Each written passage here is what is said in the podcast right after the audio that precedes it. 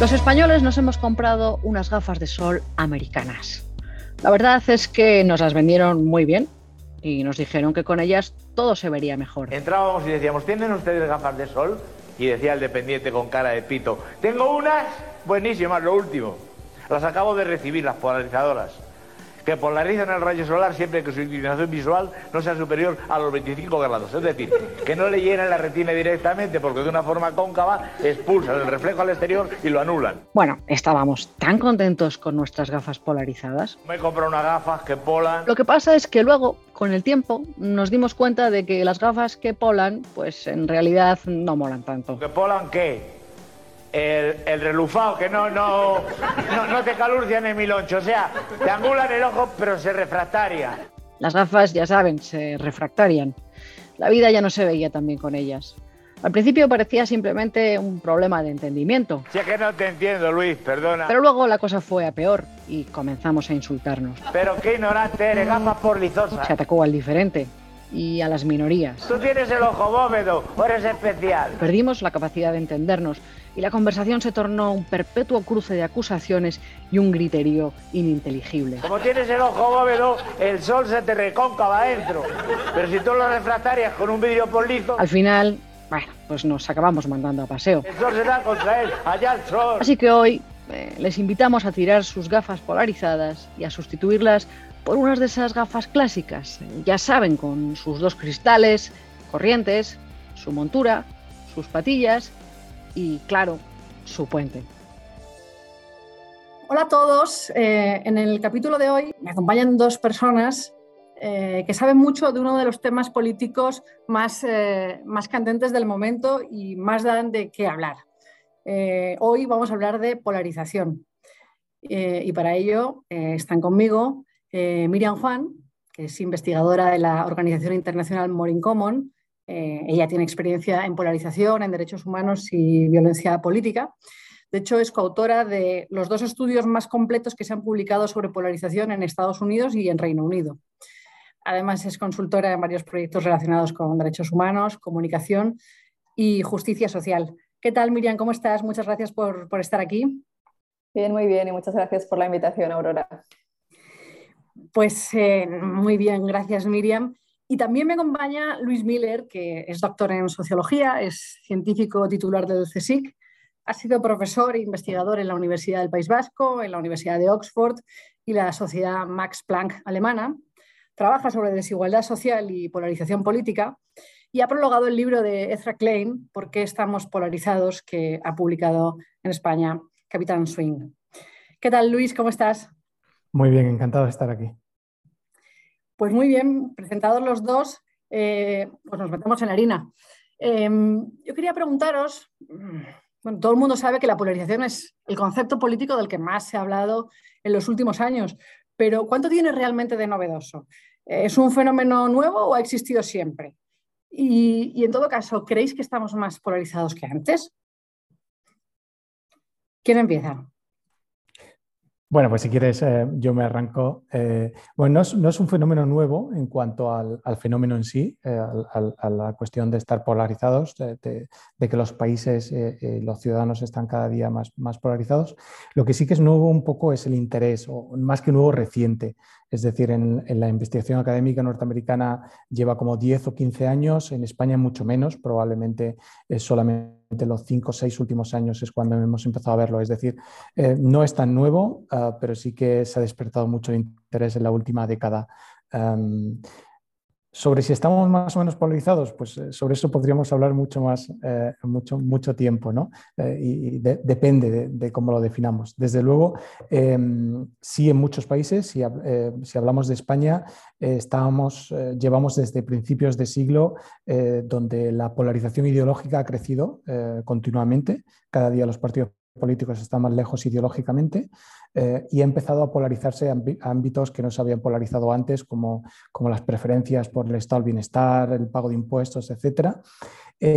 pero, al contrario que en otros países, el tema de la polarización más, la, crispación, la polarización afectiva, los sentimientos, eh, va, por, va por olas. Es decir, no, no está tan claro que estemos en un, proceso como continuo de, de, mayor polarización. Pero bueno, así es como lo veo yo. No sé, Miriam, ¿tú cómo...?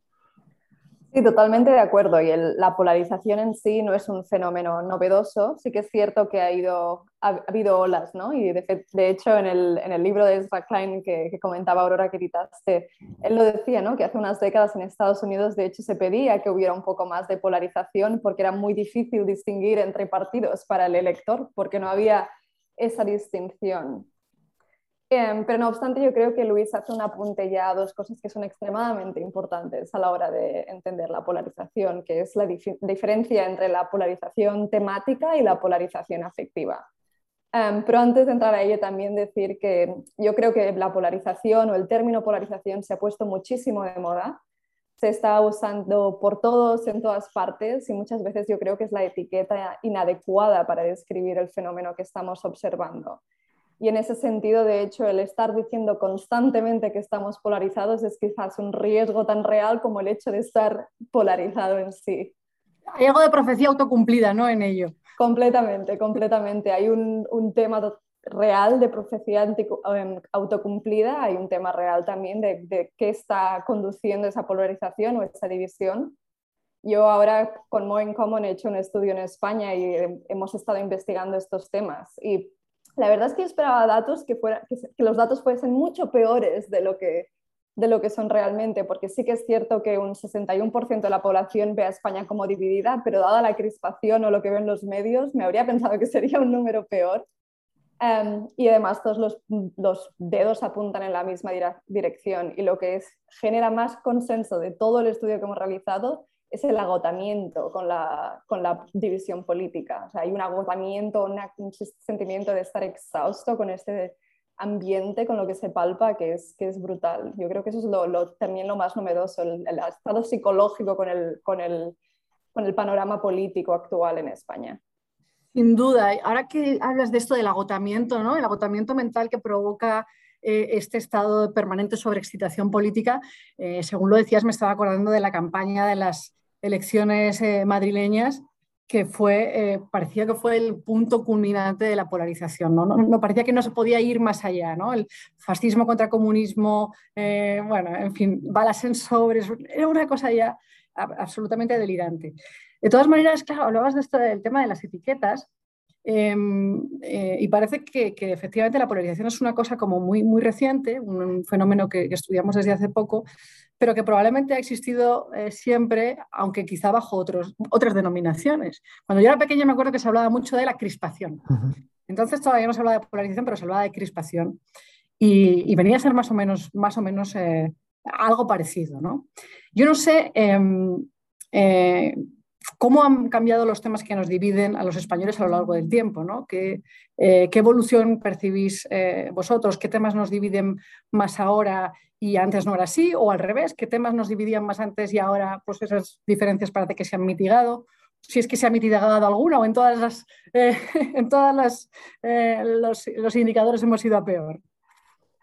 Pues, pues, sí que se han mitigado algunas y de hecho yo creo que hay como dos momentos, es decir, em, había temas que polarizaban mucho a la sociedad española a, principios en el primer tercio del siglo XX em, y que ya no están. Es decir, por ejemplo, los temas con la, famosa reforma agraria eh, eh, polarizó muchísimo en España también las eh, cuestiones religiosas, por ejemplo, y estos temas pues, han, han, perdido peso en la agenda. ¿no?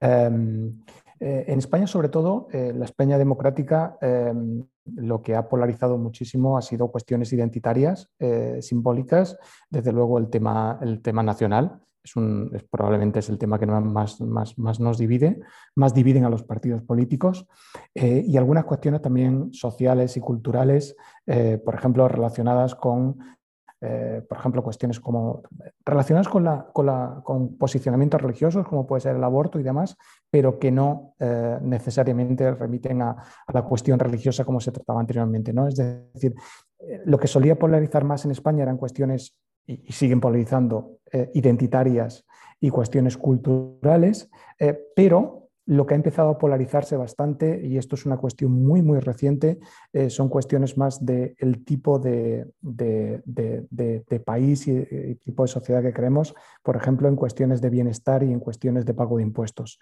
Esto es, el, es un tema que no estaba nada polarizado en España hasta hace cinco años y, se, ha, y se, ha, despertado un poco la polarización por esa parte. Sí, y si puedo añadir un apunte ahí, estoy totalmente de acuerdo con Luis, pero eh, lo que me parece interesante también es que nosotros hemos preguntado a la gente, ¿no? a, la gente ¿no? a través de una encuesta cuáles son las principales causas de división y había una serie de temas que podían escoger, por ejemplo, el tema de la cuestión catalana, la inmigración, temas candentes en la agenda, y el que salió pero casi por el doble escogido por la mayoría de la población, era que el 71% de los españoles cree que la causa de la división, las causas de la división, la mayor causa son los partidos políticos. Un 71%. Y luego viene el 39% que dirá tensiones entre el gobierno central y las autonomías, 37% la cuestión catalana, o sea, vamos bajando a números muchísimo más bajos. Es algo que me parece fascinante también, porque es como que todos los dedos apuntan en la misma dirección y apuntan también al hecho de que yo creo que hay una élite muy polarizada, pero que quizá realmente la sociedad española es un poco distinta, que tenemos que también distinguir entre la polarización en el discurso público y la polarización real. Otra cuestión también es que les preguntamos cuáles son las, las mayores divisiones que hay en el país, ¿no? Y este estudio lo hemos realizado en, muchos países y España destaca muchísimo porque es el único en que hay una gran mayoría que dicen entre izquierda y derecha. Un 60% de la población dice que es entre izquierda y derecha esa división que caracteriza a España. En Francia eso es un 20%, en Italia un 17%, en el Reino Unido un 19%, pero tenemos una obsesión con con la izquierda-derecha y creo que también ese es uno de los problemas que, ayudan a esa percepción de polarización que parece que solo sabemos mirar a través de esa lente. No sé si estarás de acuerdo, Luis, pero me parece... Sí, bueno, es, interesantísimo lo que dices porque eh, cuando eh, hace mm, un estudio que, que, publicamos en el 2018, pero el trabajo de campo era de 2015, era el primer estudio que, estudiaba el partidismo eh, em, como, fuente de discriminación fuera de Estados Unidos y entonces era un estudio con el Reino Unido, Estados Unidos, Bélgica y España. En realidad el trabajo de campo lo hicimos en el, País Vasco y entonces nos salía lo mismo que salía en Estados Unidos en aquel momento, que es que la discriminación partidista, partidista el partidismo, era más importante que la, cuestión eh, identitaria y de origen en el País Vasco, ¿no? Y entonces en aquel momento, eh, eh, pues muchas personas nos decían, pues eso es imposible, ¿no? O sea, algo tan enraizado, algo que está, como, como, en un experimento que hacéis eh, las personas discriminan más por el partido político que por la, que por la identidad, ¿no? y concuerda perfectamente con lo que dices, es decir, lo que se está produciendo es lo que ya se produjo en, Estados Unidos hace años, que es que los partidos políticos son el instrumento de esa polarización y que cuestiones que podrían polarizarse socialmente de otra forma son canalizadas a través de los partidos políticos. Bueno, una de las cosas sobre las que quería preguntaros es precisamente quién es el culpable del auge de la polarización. Y parece que, eh, bueno, ya os habéis adelantado un poco a esa pregunta, al menos desde el punto de vista de los ciudadanos cuando se les pregunta. ¿no? Parece que eh, en una mayoría bastante abrumadora echan la culpa a los partidos políticos. Em, antes eh, hablaba Miriam de, que en alguna época se había echado incluso de menos algo de polarización, o, no sé si eras tú, Luis, eh, porque faltaba, digamos, faltaba una diferenciación entre los distintos partidos, entre la oferta de los partidos políticos. Yo no sé si también em, tenéis estudiado que la polarización pueda estar relacionada con el proceso de, fragmentación que han sufrido los sistemas de partidos en las democracias occidentales la mayoría de los sistemas de partidos se han fragmentado, hoy tenemos más partidos en los parlamentos y ese aumento de la competencia también eh, puede que, haya animado a, los partidos a, intentar hacerse un hueco, a diferenciarse más para, hacerse con ese, con ese espacio, ¿no? con, ese espacio con ese espacio de votos. Em, y luego, bueno, aparte de, aparte de los partidos políticos, em, no sé si también tenéis estudiado qué papel pueden jugar otros actores en esto, ¿no? Los medios de comunicación, por supuesto, eh, la tecnología, las redes sociales, que también se habla mucho de ello. Eh, contadme un poquito. Voy yo entonces. Em, estamos, bueno, para los oyentes, estamos Luis y yo siempre dándonos paso el uno al otro. Em, yo no creo que haya a ver, no puedo poner la mano en el fuego, pero que necesariamente haya una causalidad o correlación con el hecho de que haya un multipartidismo o nuevos partidos emergentes con el hecho de que haya una polarización. El, el, caso paradigmático obviamente es el caso de Estados Unidos, donde seguimos con un bipartidismo, aunque sí que es verdad que el Partido Demócrata y el Partido Republicano también están muy fragmentados internamente. Em, yo creo que es más bien que se dan una, otra serie de una confluencia de factores que han contribuido al, al, momento actual. Obviamente el cambio tecnológico que habéis comentado en el podcast en otras ocasiones es un factor real. Em, la crisis financiera y la situación de desigualdad económica, y desigualdad económica obviamente también es un factor a tener en cuenta. Em, no se pueden em, obviar otros fenómenos que hemos vivido en el continente europeo también con la crisis demográfica, em, así como con la crisis migratoria. yo creo que se han dado una confluencia de factores que han activado realmente pues, la percepción de amenaza de la gente y otros factores psicográficos o psicológicos que también contribuyen al fenómeno de la polarización. yo creo que en este caso también estamos, y creo que en ese sentido los ciudadanos seguramente tienen un poco de razón, hay una crisis de liderazgo y hay una realidad que, es que se está explotando el tribalismo político, se están explotando la necesidad de sentirse parte de un grupo, se está vinculando cualquier temática a un tema identitario, cualquier cosa que se ponga sobre la mesa no es una cosa a debatir o necesariamente a llegar a un compromiso o avanzar en la agenda política o social, es un tema que añadir a una identidad y que lleva al conflicto y a la diferenciación. Y esa ha sido la manera de competir en el sistema democrático.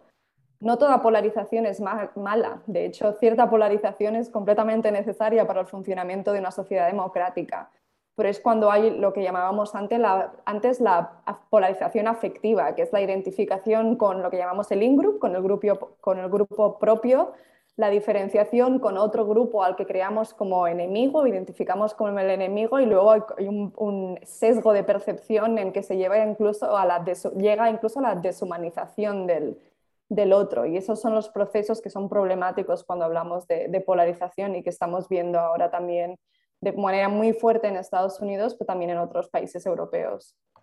De hecho, eh, yo creo que eh, incluso la fragmentación del sistema de partidos en España, en algún momento, eh, y esto eh, puede resultar contraintuitivo, pero yo creo que ha ayudado a que, a que algunas de las tensiones que tenía el sistema eh, fueran canalizadas a través de los nuevos partidos y, relajaran una situación que, como decía Miriam, venía, viene siendo muy tensa a nivel social y económico desde hace 15 años.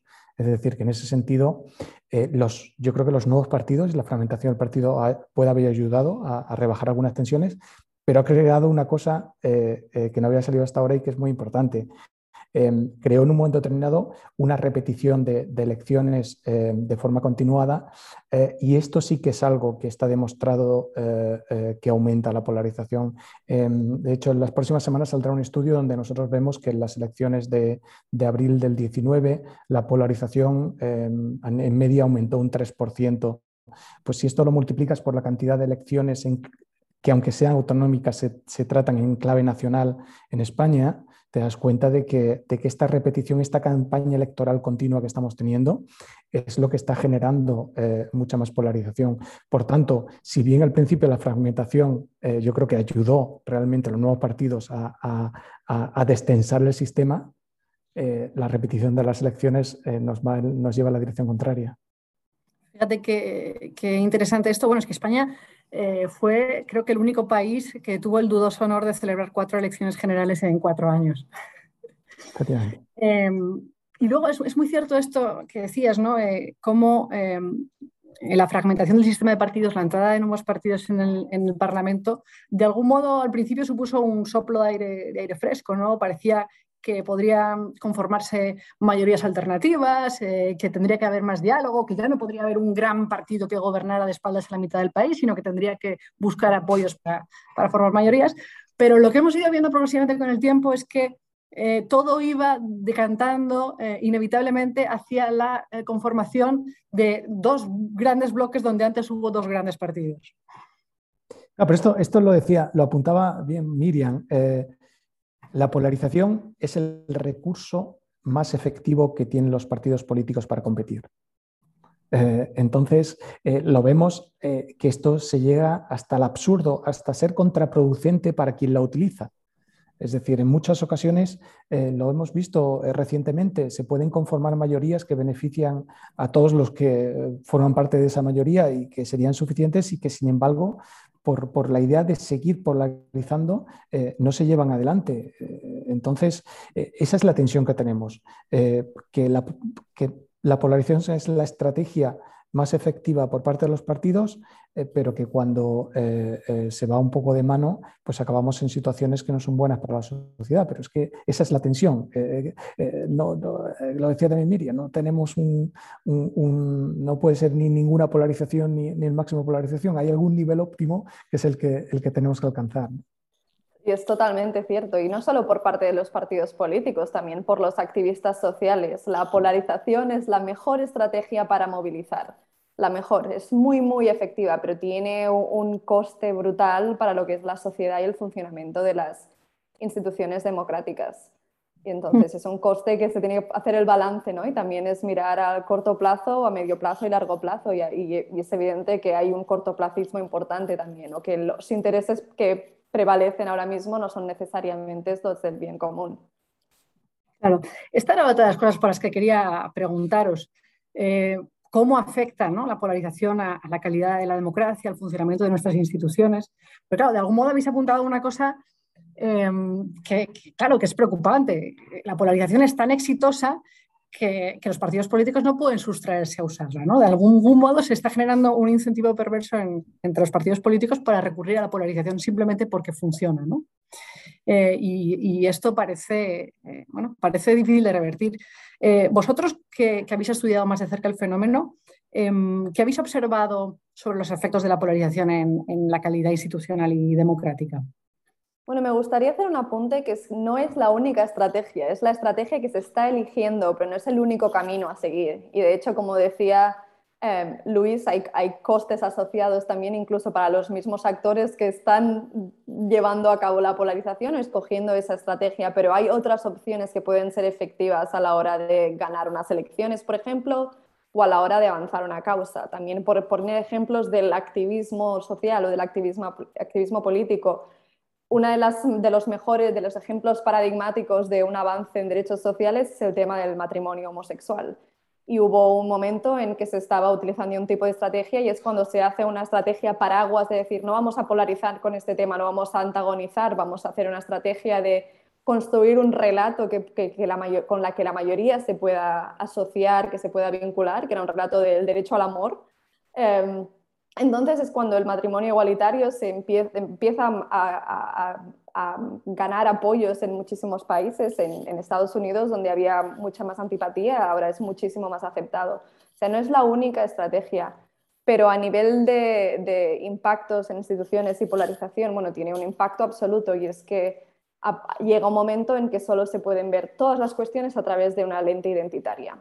Entonces, cualquier cuestión, por neutra que sea anteriormente, se puede convertir en una, cuestión etiquetada como de partido A o B. Si yo soy del B, cualquier cosa de la A. lo que importa es solo el, emisor, ¿no? El, mensajero de ese mensaje y no el contenido del mensaje. Y eso es algo que nos debería preocupar mucho. hay retos colectivos que requieren de mayorías más amplias y que de hecho ahora mismo tienen el apoyo de mucha parte de la población. Por ejemplo, lo vemos en el tema climático, es un tema que genera muchísima simpatía en España. Es un tema que, estamos explorando desde More in Common y vemos como hay apoyos por parte de los votantes de prácticamente todos los partidos. Pero a mí me preocupa que este tema gane en prominencia, porque no es un tema muy prominente, o que partidos empiecen a vincularse más con, las, con determinadas agendas verdes, porque en el momento en que se ocurra se, van a tirar los unos encima de los otros, porque no importa el contenido, no importa si benefician a la ciudadanía, será quién es el emisor, quién es el autor de esa política, por ejemplo.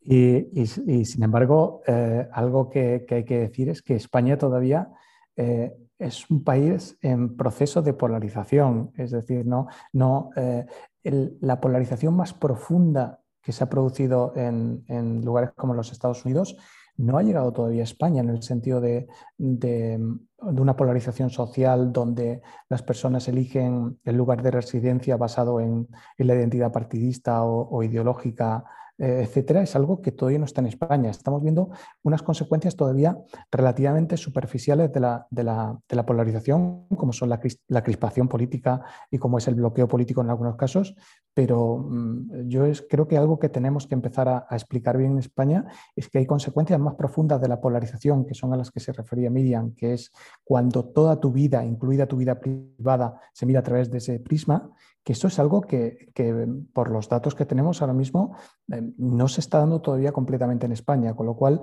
yo creo que ahí es algo que nos cuesta a veces explicar porque estamos en, esa, en ese momento en el cual eh, ni estamos en, una Arcadia feliz del consenso, ni estamos en un país profundamente dividido como, como si lo son los Estados Unidos. ¿no? Eh, entonces, cuidado que todavía no estamos viendo las consecuencias un poco más profundas y a largo plazo. Sí, y Cuando dices que... Perdón ahora. No, no, eh, Miriam, siga, por favor. No, iba a añadir que de hecho ese proceso, no llegamos a ese punto tampoco en Cataluña, donde parecía que sí podíamos llegar y no se llegó a ese momento, a ese tipo de polarización afectiva donde diferentes sectores se dejaron de hablar y de luego, de hecho, vimos que creo que el agotamiento se ha hecho mayor que la, identidad o la, la, actitud polarizada. Em, y de hecho creo que también hay cosas en España que, que, son importantes remarcar, que son quizá un poco más positivas. Em, en relación al estudio que comentaba que mirábamos en todos los países, en España, a pesar de que los datos de confianza social y confianza en instituciones son bastante malos en todas partes, en los españoles de los seis países que hemos incluido son los que más confían en las otras personas, en el ciudadano de a pie. Yo creo que eso también hay, hay que remarcarlo, que hay como una, una red Em, de contacto, de social, familiar, de amistad, em, que, aún, que aún no se ha roto. No quiere decir que no se pueda romper, pero no se ha roto en base a identidades, ya sea en el caso catalán independentista o no, o en el caso más español en general, en, el caso partidista. Aunque hay algunos que se esfuerzan mucho para, mucho para que sea así. Sí. Oye, una cosa que me dejó un poco intrigada, Luis, es, decías, todavía no hemos eh, visto en España los efectos más perniciosos que puede llegar a tener la polarización. Cuando dices eh, todavía es porque esperas que, acaben llegando. Bueno, porque, porque lleva tiempo. Es que em, en, Estados Unidos, cuando se refería Miriam a que en un momento determinado hay una, una incluso una llamada, vamos a polarizarnos un poco más, eh, son en los años 50 y, 60. Eh, y, y, cuando empezamos, cuando se empiezan a preocupar realmente porque las consecuencias están siendo ya muy notables, es, eh, eh, ya bien entrado el siglo XXI. Em, por tanto, eh, o sea, hay, hay, cuestiones como la elección del lugar de residencia, la elección de con quién me caso, quién no me caso, este tipo de, de cuestiones sociales y de prácticas sociales son mucho más lentas de cambiar que, que, de repente utilizar una estrategia de crispación política o de repente utilizar una estrategia de, bloqueo o de alineamiento entre partidos políticos. Por eso digo que, yo creo que hay tres tipos de, polarización. La ideológica ha crecido mucho en España, los partidos están muy separados. La afectiva no ha acabado, como hemos estado diciendo, eh, ha, tenido picos. Eh, por ejemplo, la segunda, eh, o sea, en, torno al año 2008 y demás, ¿no? Ha habido picos muy grandes de polarización de sentimientos en España, pero lo que es la polarización social de la que se ha hablado tantísimo en Estados Unidos, que afecta incluso al tipo de música que oigo, al tipo de coche que me compro, etcétera, es algo que em, bien todavía no hemos estudiado, y eso es verdad, eh, suficientemente en España, pero que yo creo que por los datos que tenemos todavía le queda recorrido. Es decir, puesto en positivo. Eh, estamos a tiempo de, parar un proceso de polarización que no es ya una cuestión puntual, sino es una cuestión más de décadas y que nos podría llevar a divisiones profundas, como quizás las han existido en otro momento histórico, pero que, no existen en este momento en España. A esto es lo que me refería, que lleva tiempo. Si nos tiramos 20 años peleándonos y, montando fronteras entre partidos y demás, pues seguramente acabaremos bebiendo café distinto y acabaremos comprándonos coches distintos. Pero eso todavía no se ve en España. Em, mirando un poco el, Parlamento desde fuera, da, un poco la sensación de que la polarización vendría a ser algo así como eh, el alejamiento de los cercanos y, la, interdependencia de los lejanos, ¿no? aquellos que están más cercanos o más próximos ideológicamente y que podrían llegar más fácilmente a acuerdos, eh, bueno, están eh, peleados por cosas que, en, realidad, analizadas de cerca, parecen, parecen pequeñas, parecen diferencias salvables, parecen diferencias sobre las que se podría salvar un acuerdo de mínimos, y sin embargo, eh, parece que los extremos se retroalimentan, ¿no? que hay partidos a los que le parece, a los que les va bien electoralmente que el partido en el extremo opuesto eh, esté fuerte, ¿no? electoralmente hablando. Y mm, no sé qué consecuencias desestabilizadoras puede tener esto para, el sistema. Y, mm, si creéis que debe existir una razón para una eh, preocupación real sobre, em, sobre el, futuro de la, de la, democracia liberal, digamos. Se lee mucho sobre la, la, amenazada que está la democracia liberal. Eh, bueno, creo que es algo sobre lo que se ha escrito recurrentemente también eh, desde los albores de la democracia liberal, que permanentemente se ha declarado que está en crisis, pero bueno, no sé, eh, desde el punto de vista de vuestra opinión experta, em, cómo de, cómo de amenazador veis el panorama y si hemos de dar pábulo a, quienes avisan que la democracia liberal está en riesgo. Pues retomando un poco la idea que, comentaba anteriormente, eh, es que esto lleva tiempo, incluso cargarse la democracia eh, requiere, requiere tiempo, ¿no? Eh, entonces hay países que están más avanzados que otros. Y, España no está muy avanzada en, la destrucción de la democracia, por mucho que, quizá porque es una democracia también relativamente joven, ¿no? En el sentido de que todavía no tenemos ese tipo de, divisiones tan profundas. Eh, dicho de otra forma, yo creo que, que en España todavía hemos jugado, estamos jugando con fuego, utilizando estrategias de polarización que en el largo plazo eh, pueden crear divisiones sociales profundas. Em, creo que todavía, eh, porque no existe la, polarización social tan enraizada en, la ciudadanía eh, y que es más una polarización de élites, yo creo que todavía ah, yo no veo tan en peligro el, sistema democrático en, España. Pero si nos empeñamos y seguimos plantando un poco crispación, polarización, enfrentamiento, sí que nos podemos encontrar en de nuevo una situación como la que, lo que hemos visto recientemente en Estados Unidos, donde la división tan profunda hace realmente eh, que se deslegitimice el sistema porque todo lo que no vaya con tu partido eh, va contra ti. ¿no? Entonces, eh, yo creo que, de nuevo, por suerte o por desgracia, España en muchos procesos sociales lleva ciertos años de, de retraso, de decalaje con respecto a otras democracias y también creo que en esto está pasando. Sí, y a ver, es cierto que ahora mismo no hay ningún actor en España proponiendo modelos alternativos o ningún em, actor que sea prominente, por así decirlo. Vemos una crisis total de la democracia en países como Hungría o Polonia. No creo que estemos en una situación en que podemos tener un líder como Víctor Orbán que esté abiertamente llamando a lo que sería la democracia iliberal, entre comillas, porque sí es iliberal, la, la realidad también es que democracia tiene poco. Mm. Lo que a mí me preocupa muchísimo en España y en otros países de Europa Occidental es la falta de confianza en instituciones y también la caída brutal que estamos viendo en la falta de, en la confianza social. O sea, la percepción de división, nosotros que tomamos datos en distintos momentos, ha aumentado desde junio en muchos de los países más de un 20% la sensación de que, podemos, de que nos cuidamos los unos a los otros ha, caído de forma brutal. Y luego la confianza en líderes, en instituciones, es, desastrosa. El problema no es solo la falta de confianza en sí, el problema es que muchas veces hay motivos extremadamente reales para la falta de, confianza. Pero ¿qué supone eso cuando hay retos reales, reales que debemos enfrentar como sociedad?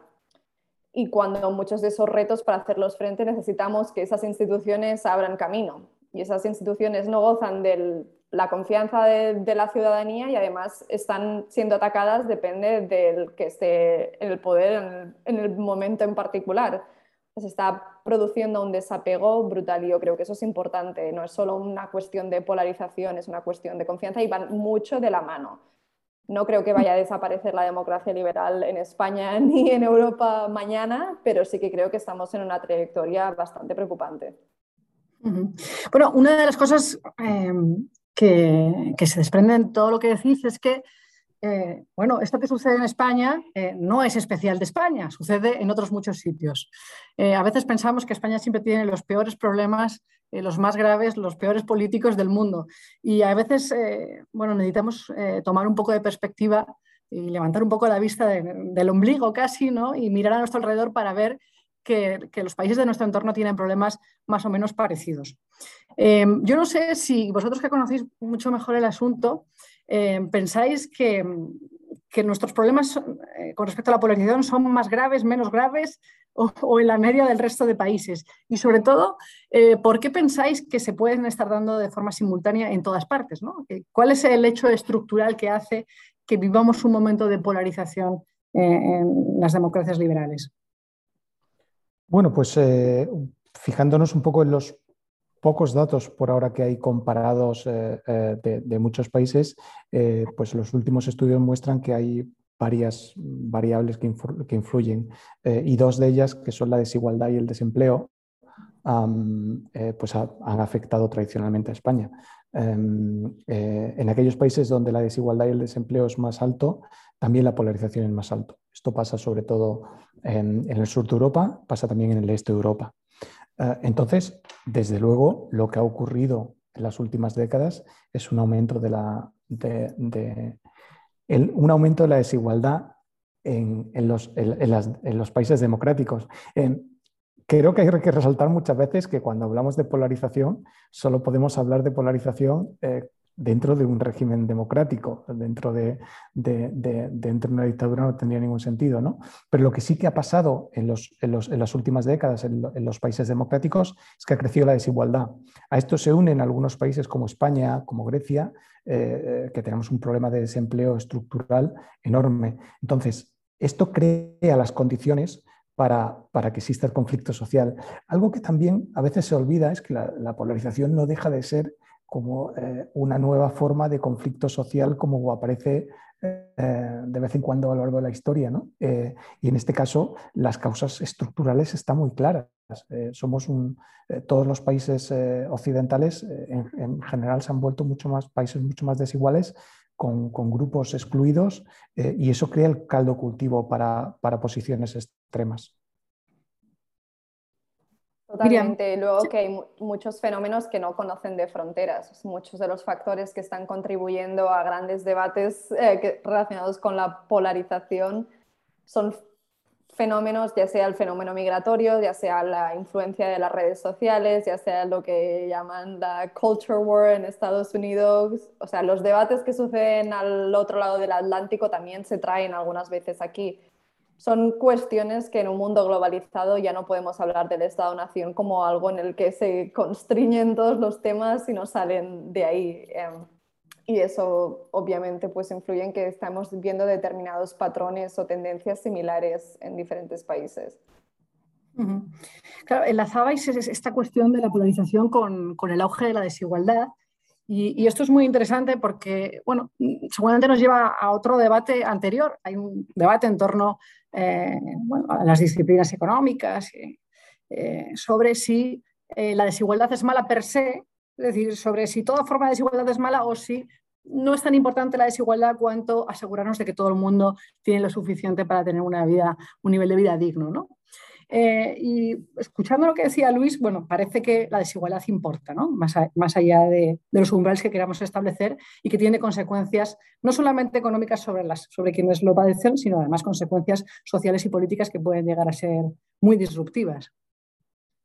Sí, bueno, es que eh, además eh, lo apuntabas bien, la desigualdad importa, pero determinados tipos de desigualdad importan más. Es decir, por ejemplo, en lo que ocurre en países como España o Grecia eh, es que se han ido creando, tenemos desigualdad por abajo, es decir, tenemos, no, es que tengamos desigualdad porque hay muchos ricos, sino que tenemos desigualdad porque, porque tenemos bastantes pobres.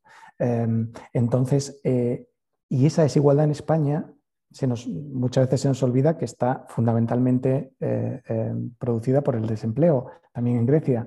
Es decir, eh, al final lo que tenemos es un sistema económico disfuncional en una dirección, que es la de garantizar que la inmensa mayoría de las personas puedan tener un trabajo y unas condiciones mínimas de vida. Es decir, no estamos hablando de desigualdad en general, este, como la que puede haber en, no sé, en, el Golfo Pérsico. Estamos hablando de, un tipo de desigualdad muy concreta, que es de la exclusión eh, de, los mercados de trabajo y, de, tener unas condiciones mínimas de vida de una parte importante de la población. Y esto eh, eh, como comentaba Miriam, esto es caldo de cultivo para determinados discursos extremistas. Es decir, yo creo que por suerte ya vamos empezando a tener información eh, con la que afinar bastante bien sobre cuál es el problema. Y el problema generalmente es este, la desigualdad por abajo, el, no, el, generar grandes bolsas de personas que no están integradas en, la economía de mercado. Sí, totalmente cierto. Y es una, es el desempleo y la precariedad también que realmente ha afectado a las condiciones de vida de, muchísimas personas. Y ese es también un fenómeno que estamos viendo en distintas partes. O sea, en el Reino Unido, donde hay una riqueza brutal, hay unos bolsillos de pobreza también extremos. O sea, los datos son aterrorizantes, por ejemplo, también en relación a la pobreza infantil. Eso influye también en estos, en estos procesos no creo que las cuestiones económicas sean las únicas. En los últimos años ha habido muchísimos debates si es la cultura o la economía, es, son las dos cosas y no se pueden separar. Pero el, debate de, la desigualdad, de hecho, es un debate que hay, hay mucho debate a nivel quizá también de, académico, ¿no? Y ha habido diferentes escuelas y diferentes personas, bueno, personas que, que tendrán una opinión distinta pero también vemos que en realidad en España, por ejemplo, en temas de desigualdad hay bastante consenso social. Es un tema reconocido por la mayoría de la población como un tema importante al que se tiene que hacer frente.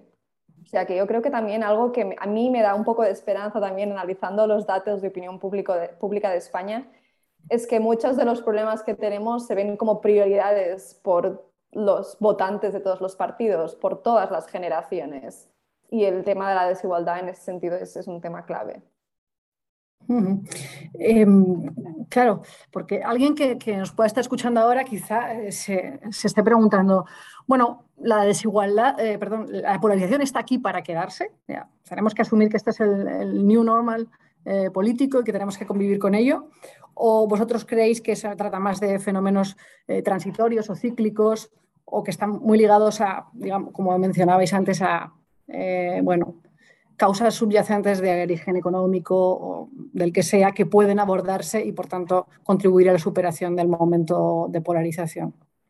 La, polarización no es como la lluvia, tenemos control sobre la polarización. Quizá no yo, quizá Luis seguramente tenga más poder que yo, em, pero es algo en lo que todos podemos jugar y también donde hay una, una, responsabilidad, especialmente en España, una responsabilidad muy grande por parte de las élites políticas, los líderes de opinión, los medios de comunicación.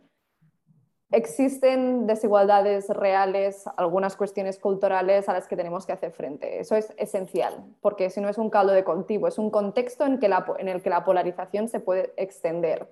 Pero incluso en ese contexto la polarización no es inevitable y es una estrategia que se puede decidir emplear, usar o no. Si seguimos en el juego de uno contra los otros, en volver cualquier tema o cuestión, en un intento de volverlo en un tema identitario, un tema para atacar al otro, vamos a ir por mal camino. Pero yo, bueno, no es que sea naturalmente optimista, pero quiero ser optimista. Eh, habrá muchísimo, se tiene que hacer muchísimo trabajo, pero no creo que sea inevitable. Sí, la verdad es que, que, como, que como en tantas otras cosas, em, eh, por, utilizando un poco un lenguaje económico, la, polarización tiene unas, eh, unas, condiciones de demanda, es decir, eh, cuando se dan determinadas condiciones como una mayor precariedad social, más desigualdad, etcétera, eh, hay un caldo cultivo para la polarización, pero también hay unas condiciones de oferta, es decir, tiene que haber unos partidos políticos que quieran ofrecer esa polarización. Entonces, yo creo que como todo problema social que es, complejo y, tenemos que abordarlo de las dos formas, es decir, no podemos obviar ninguna de las dos patas. Por una parte, acabar con las condiciones estructurales que, hacen, eh, que nos hacen más propensos a, caer en la polarización, pero también, mientras tanto, eh, pues, eh, trabajar en, cuestiones mucho más de corto plazo, de autorregulación de los propios partidos y medios de comunicación, em, de, intentar revitalizar la democracia de alguna forma, de trabajar sobre todos esos sesgos que tenemos que nos hacen caer en, cuestiones identitarias. O sea que necesitamos estrategias a largo, pero también a, corto plazo. Bueno, pues, pues ahí quiero que abundéis un poco más. Ya nos apuntaba Miriam que que lo de hacer la danza de la lluvia para, para, ver si llueve eh, no va a funcionar. ¿no? Eh, hay que remangarse y, tomar medidas para, abordar la polarización, eh, porque además parece que no estamos condenados a padecerla. Yo recuerdo un trabajo de, Luis que decía que los españoles estábamos polarizados pues, por razones identitarias y, políticas y culturales, pero éramos mucho más proclives a llegar a acuerdos cuando hablábamos de políticas públicas concretas. Y eso, de algún modo, para, para ti era una, era una esperanza, ¿no? Decía, bueno, si logramos cambiar la conversación pública hacia estos temas que son, eh, que son menos divisivos y que al mismo tiempo eh, versan sobre cuestiones que, que, son muy importantes para, para, la vida de los ciudadanos, quizá estemos en el buen camino. mi única duda es si, si no sucederá que al poner el foco sobre cuestiones que no están polarizadas, eh, lo que conseguiremos será entonces polarizarlas. Pues, pues traigo malas noticias en ese sentido.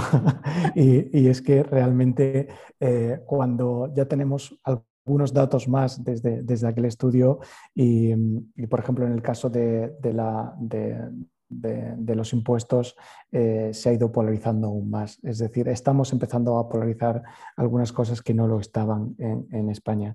Eh, aún así, yo creo que eh, toda la investigación internacional lo sugiere y yo lo voy a seguir defendiendo. Creo que el hecho de, intentar bajar la discusión a cuestiones concretas siempre ayuda siempre ayuda e intentar llevarla a, conversaciones donde la identidad partidista sea menos importante. Eh, eso es quizás el, reto.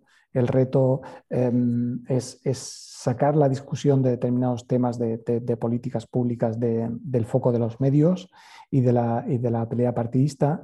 Eh, y esto solo puede pasar, eh, yo creo que, que, hay que seguir diciéndolo, por una propia autorregulación de los propios partidos políticos. Es decir, los partidos políticos fueron la solución para muchas cosas en un momento determinado, los hemos convertido y se han convertido en un problema. Yo creo que mm, mientras no tengamos otra forma de organizarnos políticamente, tienen que volver a ser la solución eh, y algo de, sacar el debate de, cuestiones identitarias solo puede pasar por ellos. Miriam, ¿tú cómo lo ves? Del mismo modo, la verdad, iba sonriendo y asintiendo a la vez que frunciendo los cejos se puede hacer las dos cosas a la vez porque Em, hay consensos sociales en muchísimos temas. A nivel de opinión pública vemos que realmente cuando se trata de políticas públicas hay muchas cuestiones donde los españoles tienen la misma visión. A mí me preocupa, no obstante, que a la que se entre a, tratar cualquier tema se polarice inmediatamente, porque ese es el modus operandi que, que existe ahora mismo y lo estamos viendo las últimas semanas, y sean los fondos de recuperación, las macrogranjas, cualquier cosa puede ser usada para achacarlo a uno a otro y hacer una guerra alrededor de esos temas. Y en ese sentido hay una parte de responsabilidad política, de responsabilidad de líderes de opinión, responsabilidad de medios extremadamente importantes. Y la verdad está dejando muchísimo que desear, como estamos viendo. Antes creo que, que apuntaba Luis Em, algo sobre la, oferta, ¿no? la oferta de polarización. ¿no? Y esto es importante porque eh, de, algún, modo la, demanda eh, política de polarización no es exógena, o sea, depende de que haya unos partidos políticos que produzcan esa oferta. Ahora, claro, la, gran pregunta es cómo conseguimos introducir eh, cambios virtuosos en los, en los incentivos de los partidos para que bueno, renuncien a las estrategias polarizadoras y apuesten por estrategias eh, más inclusivas. Esto seguramente es, eh, es la, pregunta del millón, ¿no? Eh, y, yo creo que hay, lo primero es, aunque suene un poco a buenismo, yo creo que hay que hacer mucha más, mucha más pedagogía sobre nuestros propios sesgos que tenemos a la hora de, analizar cualquier tipo de política. ¿no? Es decir, la verdad es que explicar la, polarización es relativamente simple porque se parece muchísimo a, ese, tipo de confrontación eh, infantil, ¿no? en el cual da igual cuál sea la razón o da igual cuál sea el, motivo, pero yo quiero salirme con la mía. Eh, y entonces yo creo que en muchos momentos necesitamos explicar más eh, que los problemas son complejos, que tienen distintas aristas, que probablemente eh, cada uno de los, de los partidos eh, tiene una pequeña parte de razón eh, y a partir de ahí ser, intentar construir. Yo creo que los medios de comunicación, influencers en, un sentido amplio, tienen una responsabilidad enorme actualmente porque, porque realmente, como decías, a nivel político los incentivos están alineados para que siempre haya esta confrontación. Eh, yo creo que, tiene que salir un poco más caro el utilizar estrategias de polarización y eso fundamentalmente pasa por, medios de comunicación eh, e, e influencers, que cuando hablamos de medios de comunicación, y esto daría para otro podcast completamente entero. Varios. Eh, efectivamente, el problema es que em, los propios medios de comunicación utilizan también estrategias un poco polarizadoras, eh, eh, incluso eh, de dividir a, simplemente dividir a su audiencia en distintos grupos y, explotar al máximo ese tipo de sesgos que, tenemos. ¿no? Con lo cual, cuidado, yo creo que aquí en muchos casos yo creo que nos faltan buenos árbitros también sacar un poco eh, la resolución de, los problemas y el enfoque de los problemas de la propia negociación de, los partidos y de los grupos, etc. Creo que, creo que se ha explorado poco la, oportunidad de, que existan figuras que puedan arbitrar determinados enfrentamientos, eh, pero desde luego necesitamos eh, algo que desde fuera de la política eh, explique y haga ver eh, que, los efectos contraproducentes que tiene la polarización. Y creo también que hay dos cuestiones que a lo mejor podrían ayudar. Por un lado, em, creo que hay una parte de incidencia política y en la que también pueden tener un rol los medios de mostrar que en realidad es un problema más de oferta que demanda, ¿no? Y que a nivel de demanda y a nivel de política pública hay consensos que la ciudadanía está extremadamente agotada con la división política y esa manera de operar de los partidos. Yo creo que hacer énfasis en eso es una parte clave también porque se tiene que demostrar que esto no es necesariamente lo que, lo que está pidiendo o lo que quiere la gente. Por otro lado, también creo que comentábamos al principio del podcast ¿no? la obsesión con izquierda-derecha, la obsesión con partidos. La obsesión con izquierda-derecha es, es, muy particular de, de España, como decía, es como un, un eje que se está abandonando en otros, en otros países, pero no en España. Yo creo que necesitamos nuevas lentes de análisis. Y eso no es solo para los medios de comunicación, por ejemplo, también para los analistas políticos, los investigadores, los académicos, y en eso asumo yo, por ejemplo, también responsabilidad, ¿no? O sea, solemos mirar siempre los datos desde el punto de vista de partidos, hablar siempre desde el punto de vista de votantes y partidos hay otras maneras de mirar a la sociedad y la mayoría de la gente no está todo el día pensando en su identidad partidista, pero si estamos completamente todo el día hablando solo desde ese punto de vista, es algo que estamos reforzando. Yo creo que tenemos que intentar que superar eso y mirar las cosas también desde otro punto de vista, porque eso también va a permitir que no nos estemos, eh, no estemos reforzando esas identidades a las que la gente se puede unir más de lo que pueda estar ya ahora, que de hecho tampoco es tanto el, sentimiento de, identificación muy fuerte con un partido, no es tan elevado en España según lo dicen los datos, pero se están activando, se están activando identidades y cosas. Yo creo que, hacer énfasis en, la responsabilidad, en, todo lo que comentaba Luis también, en la autorregulación y luego en ser un poco también un poco más creativos en cómo, en cómo miramos las, las cosas es, importante. Yo creo que si me dejas añadir, eh, eh, eh, poniendo de forma muy simple, a mí lo que me encantaría es, es que la política empiece a ocupar mucho menos tiempo del, del, telediario. Es decir, creo que, creo que es algo que simplemente nos hemos acostumbrado y que ahora funciona bien y, como funciona bien pues se, replica, pero, pero sinceramente yo creo que hay muchas más esferas de, la vida social, económica, cultural, deportiva de un país que, que, si logramos que aparezcan mucho más en medios de comunicación, en debates, en, influencers y demás, pues seguramente también rebajamos el, clima de tensión. Creo que, el, que hemos puesto, no solo en España, en, en todas las democracias, le hemos, le hemos dado un, un, papel público, o sea, una preeminencia pública eh, tan, tan, tan grande a, a la política que, que quizá nos estamos haciendo un flaco favor. Quizás es muy importante que los ciudadanos estemos atentos, pero también es importante un poco que, no ocupe, que, no nos, que la política no, no, no, no, colonice nuestras vidas privadas, porque yo creo que ahí es donde está el problema. El problema es si la política llega a colonizar completamente nuestras vidas privadas. Sí, se nos domina. De Luis, que eh, esto que dices me recuerda a una cosa que me decía un amigo mío, que tiene un bar y por tanto tiene un, termómetro formidable ¿no? de, cómo está la sociedad. Y hace algún tiempo me decía, mira Aurora, es que antes eh, la gente en el bar hablaba de, fútbol, dice, ahora solamente hablan de política. Y me recordaba esto que decías, cómo la política ha ido invadiendo absolutamente todo. Efectivamente, y, además eh, eh, innecesariamente. Es decir, eh, si, si, miras, a veces yo hago el, experimento de, después de muchos días sin ver el telediario, te sientas un poco y lo ves con este prisma y dices, no necesito 20 minutos de, política en un telediario de, 30, ¿no? Eh, pero, pero no, es, no necesito, digo, para estar informado, para, para, para participar activamente en, la, la, vida cotidiana, en la vida cotidiana del país y demás, no lo necesito. O sea, yo creo que, y y quizá me equivoco y son sesgos, pero, pero tengo la sensación de que hubo un tiempo en que no lo era así. No sé, yo eh, como que he hecho en falta eh, esas pequeñas historias eh, que, que, me gustaría que poblaran más los telediarios y que te hacen más conectar con, con otros ciudadanos.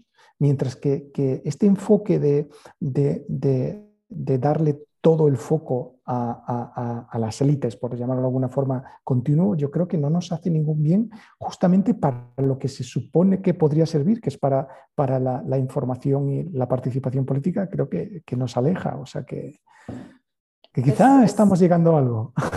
Sí, es completamente poner siempre el foco en, el conflicto y yo creo también que hablamos de, de, los efectos perniciosos de la polarización, ¿no? A mí me preocupa también observar el, estado psicológico de agotamiento y angustia que ahora produce. Esto es, eh, hablabas del bar Aurora, esto es completamente anecdótico, pero eh, yo por suerte tengo una relación muy estrecha con mis abuelas que han vivido muchos procesos políticos en, nuestra sociedad y realmente en los últimos años estoy palpando un sentimiento de agotamiento y ansiedad con la política que no, que no había visto nunca en, en ellas, por ejemplo. Y yo creo que se está dando algo que, que es preocupante también, porque está empezando a, tener una influencia en la vida de las personas, en la vida personal, cuando estamos con ese bombardeo constante del conflicto incesante em, que hay entre las élites políticas.